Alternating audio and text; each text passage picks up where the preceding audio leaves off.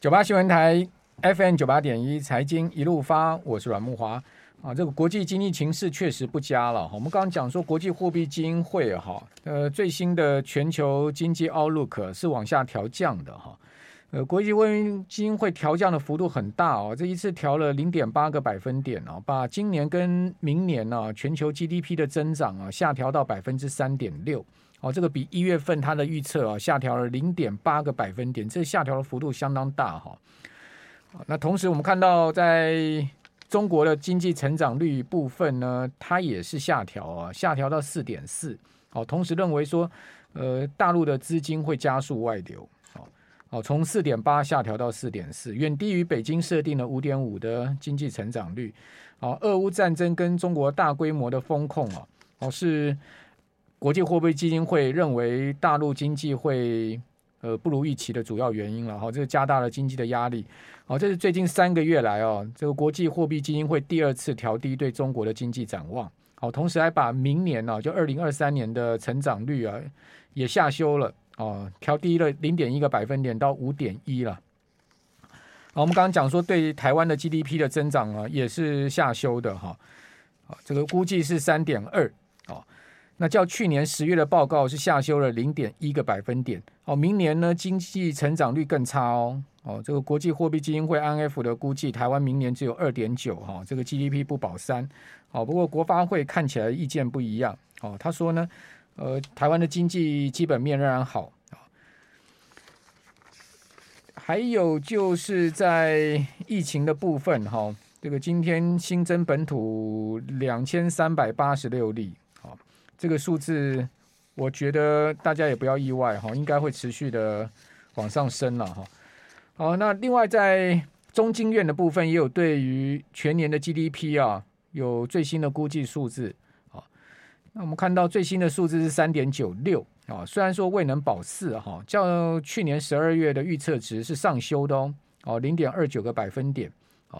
同时呢，各季成长率因为比较基期的影响哈，是逐季攀升了。哦，今年四季哈，第一季呢估计是二点九四，好，第二季估三点一六，第四季估四点七，好，第四季估四点九，好，成长模式是呈现内外皆温的情况。好，这个是。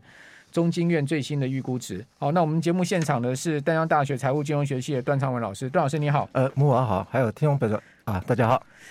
段老师，这个中经院估大概四趴左右，这个大概跟央行跟主计总处的这个步调是一致嘛？哈，因为央行主计总处都认为今年 GDP 还是可以有在四趴以上。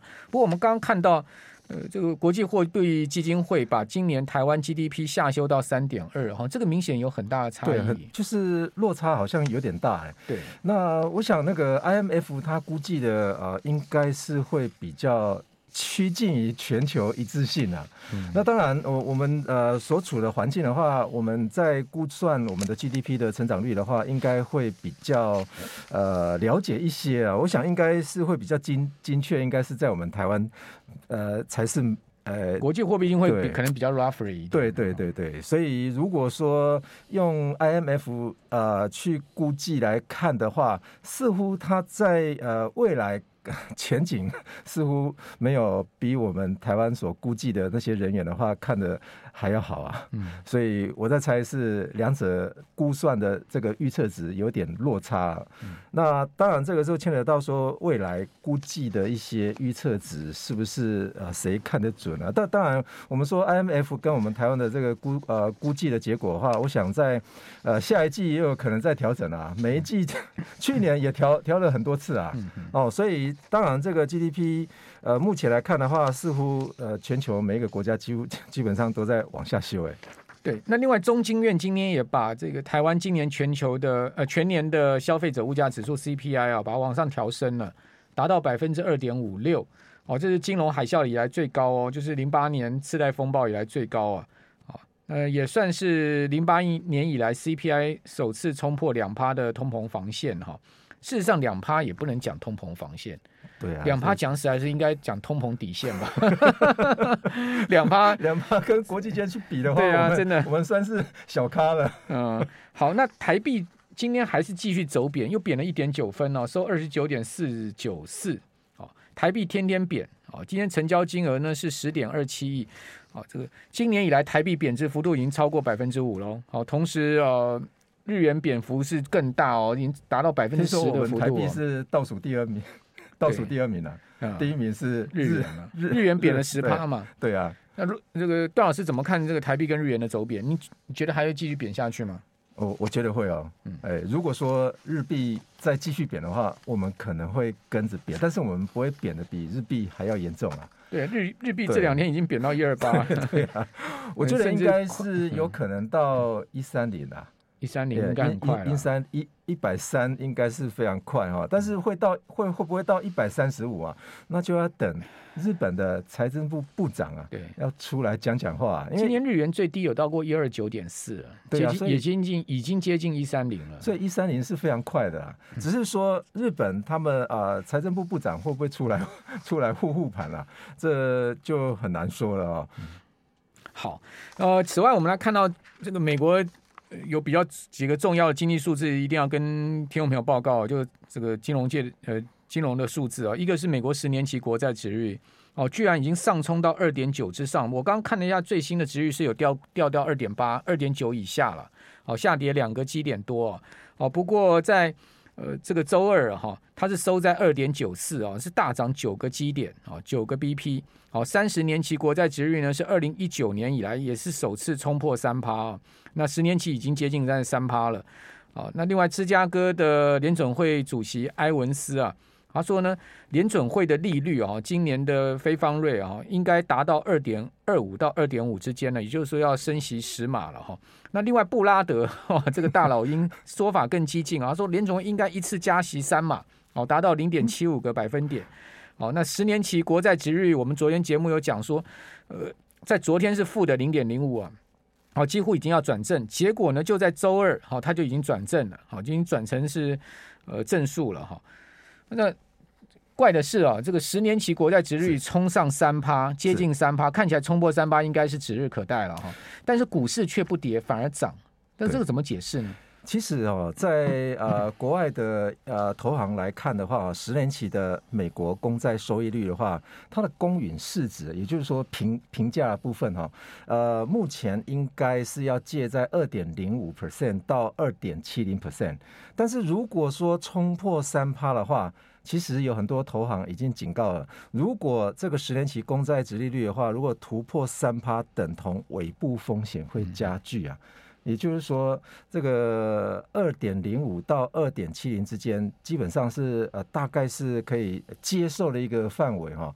那如果超过三趴的话，等同也就是说公债的尾部风尾部风险就已经出现了。嗯那这个风险出现的话，就是等同说长期的啊，这个呃，就是贴水啊，呃，可能会加剧哦。也就是说，你越是持有越长期的，你呃那个债券也给这一档债券的一个 premium 会是越来越高啊。那也就是说，三十年呢恐怕会更高啊。因此就代表一个意思，就是越长期的那个通货膨胀率啊是越高啊。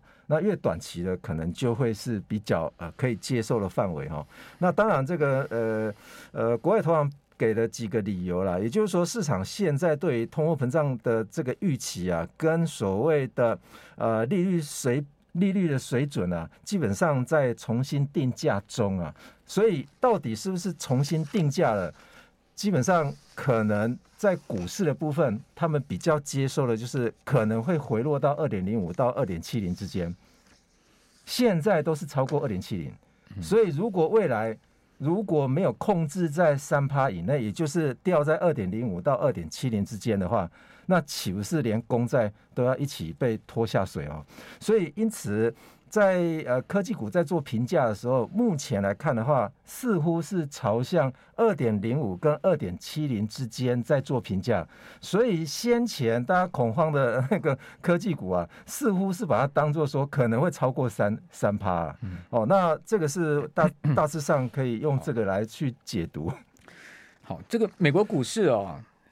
倒不怕这个殖利率冲破三趴哦，我我的我我我的看法这样子啊，不知道说这个段老师的看法怎么样？基本上他在营造一种利空出尽的味道，是哦，反正呢，冲到三趴了嘛，它已经是既定事实了嘛。对，那既然冲到三趴，我反而是股市涨给你看哦，涨给你看就利空出尽，所以我倒觉得最近股市有机会上涨。我的看法是这样，我觉得最近不管台股、美股都有机会走一波行情。是是，我因为它就算冲破三趴，它涨给你看，但是有可能是先涨再跌，先涨再跌。对，刚刚我跟木华应该有讨论过，就是就是说，有可能是先涨再跌，但它拉，它可能会狠狠拉一波。是啊，因为现在都在。找，比方说找理由说为什么呃现在的股票会 会涨哦？那就像这两天台股的行情，连两根红 K 嘛，对对对，我觉得它是涨真的，它不是玩玩假的哦。是，嗯，对，所以如果看那个殖利率情况来看的话，是不是重新评价结果找理由？也就是说三趴不可能，可能会回落到二点七，所以因此是不是评价就会往上走啊？对了，因为这个市场 就是这样子，啊、你都已经来到三趴，我看你还能再走多少？啊、反而三趴之后，你有机会往下掉，就是我的利多了。我们这边休息一下。九八新闻台 FM 九八点一财经一路发，我是阮木华。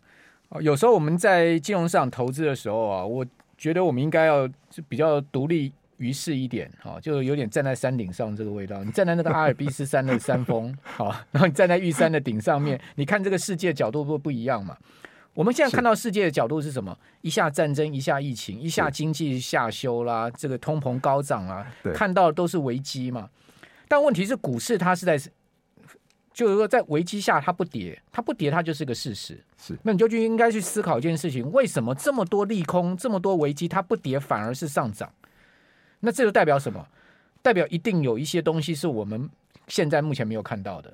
对，它可能是在后面才会出现的。是啊，所以我们要尊重市场的走势，所以我们不要太去拘拘泥于说我们自己看到的东西，我们应该去思考反向。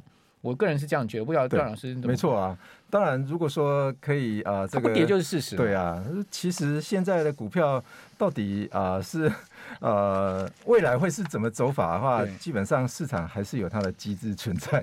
那那不跌，你硬要去空它，你有可能会被嘎到。是啊，当然，你还不如去做多，对不对？对对。也许它是拉高之后再出。比如我刚刚讲说。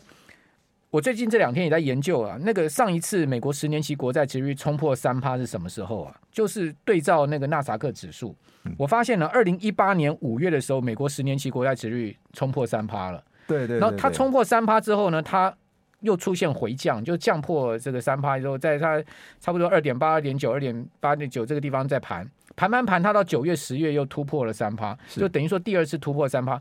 那美国股市是真正下跌，是第二次突破三趴的时候。对，对，哦，那当那一波啊，纳斯达克指数从八千多点跌到六千多点，跌了二十三趴。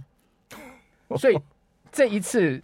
现在目前冲破三趴不可怕，第二次冲破三趴就可怕了。对啊，对啊，当然，所以现在可能会拉一波啊。对，所以对照二零，其实呃，听众朋友可以把二零一八年的那个美股的那个指数啊调出来看，把它调出来看的话，对照一下十年期国债。其实有一份报告，它也是用二零一八年了，把所谓的二零一八年的那个国债殖利率啊，把现在正在走的跟二零一八年已经走完的。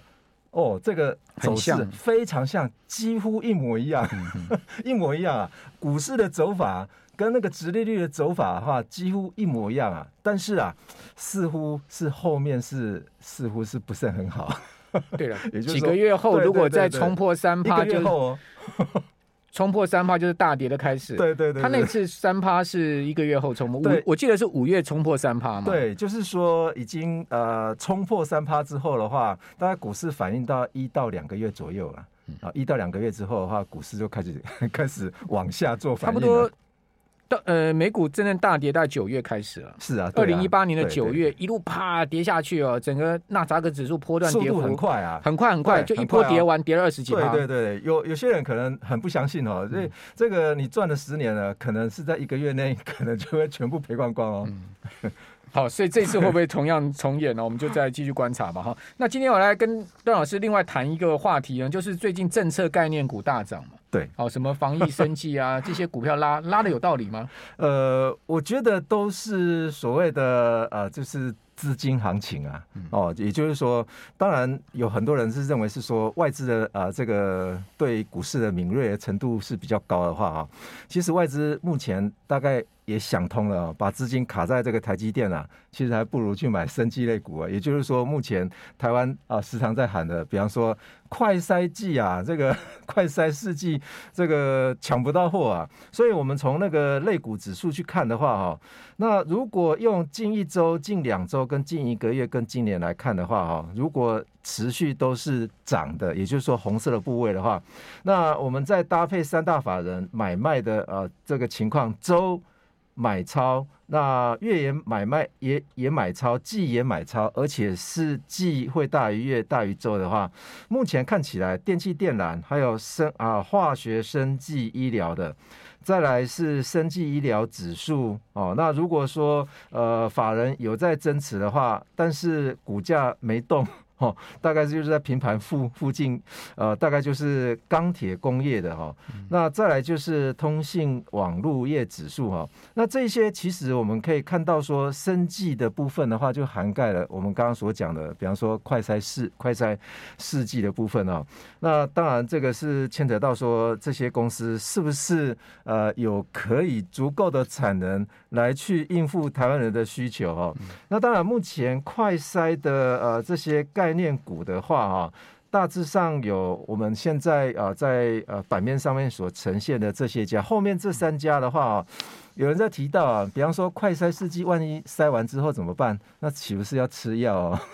那接着来看，就是新冠药的这三档啊，有人在喊这三档啊，但是啊，似乎好像这些生机类股啊，在 OTC 或者是啊这个新贵的也蛮多的，或者是说有几档啊已经被。那个证交所、啊、列为注意股票啊，要不然就是处置股票啊，这个可能大家要小太凶了。对，这个大家可能要小心哈、哦。那其中有一档，刚一个最新消息说，蔡英文宣布已经向国外紧急采购一亿剂的快筛试剂了嘛？那所以，平均价格压低到一百嘛？所以我看明天快筛大概有问题，可能都会往下往下跌哦。刚才最新的消息啊，是啊，所以一亿剂，但是一亿剂的话，似乎有没有办法在？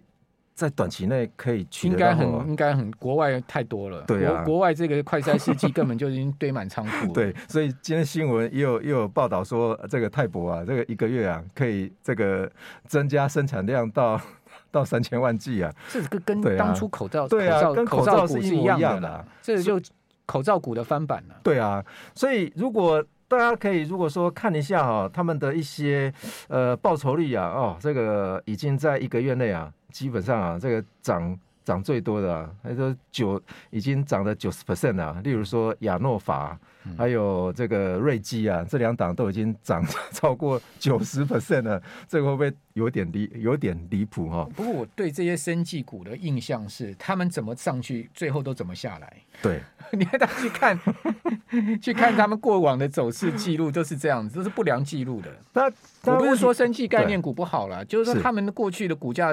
的走势大致上都是这样的一个情况，对，怎么上去就怎么下来。是，那呃，如果说用之前我们介绍的，比方说啊，它的理论价格会掉在什么地方去哈、哦？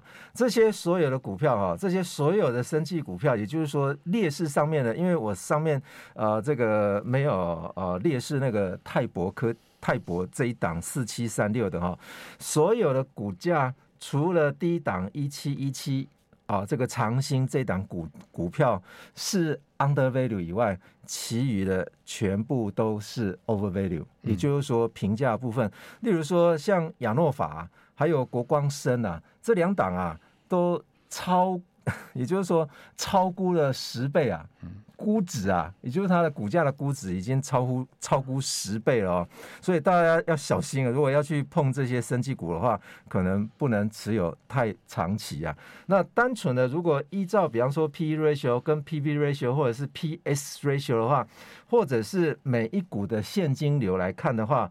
你想想看，之前涨多的股股票啊，那个每股现金流似乎也没有说很好，或者是说它的 P/E ratio 有一有一档啊，那个升华科啊，还到这个 一万六千九百多哎，这个这个值啊，实在是有点离谱。但是如果以毛利率毛呃毛利成长率来看的话，呃，单纯用呃，就是二零二一年的年报来看的话，长兴似乎还没有涨多啊。嗯、也就是说，一七一七的这一档啊，它的 P/E ratio，呃，也也也在他们之下哈，所有的生技类股之下。嗯、好。呃，以上提供听没有参考了？我觉得生技类股啊，或者说这种防疫相关概念股啊，浅尝即止了。对对对，对，哦，就刚段老师所讲的，你会买，但是你要注意卖。哦，停利停损很重要，在这个类股上面是一个很重要原则。谢谢段老师，谢谢。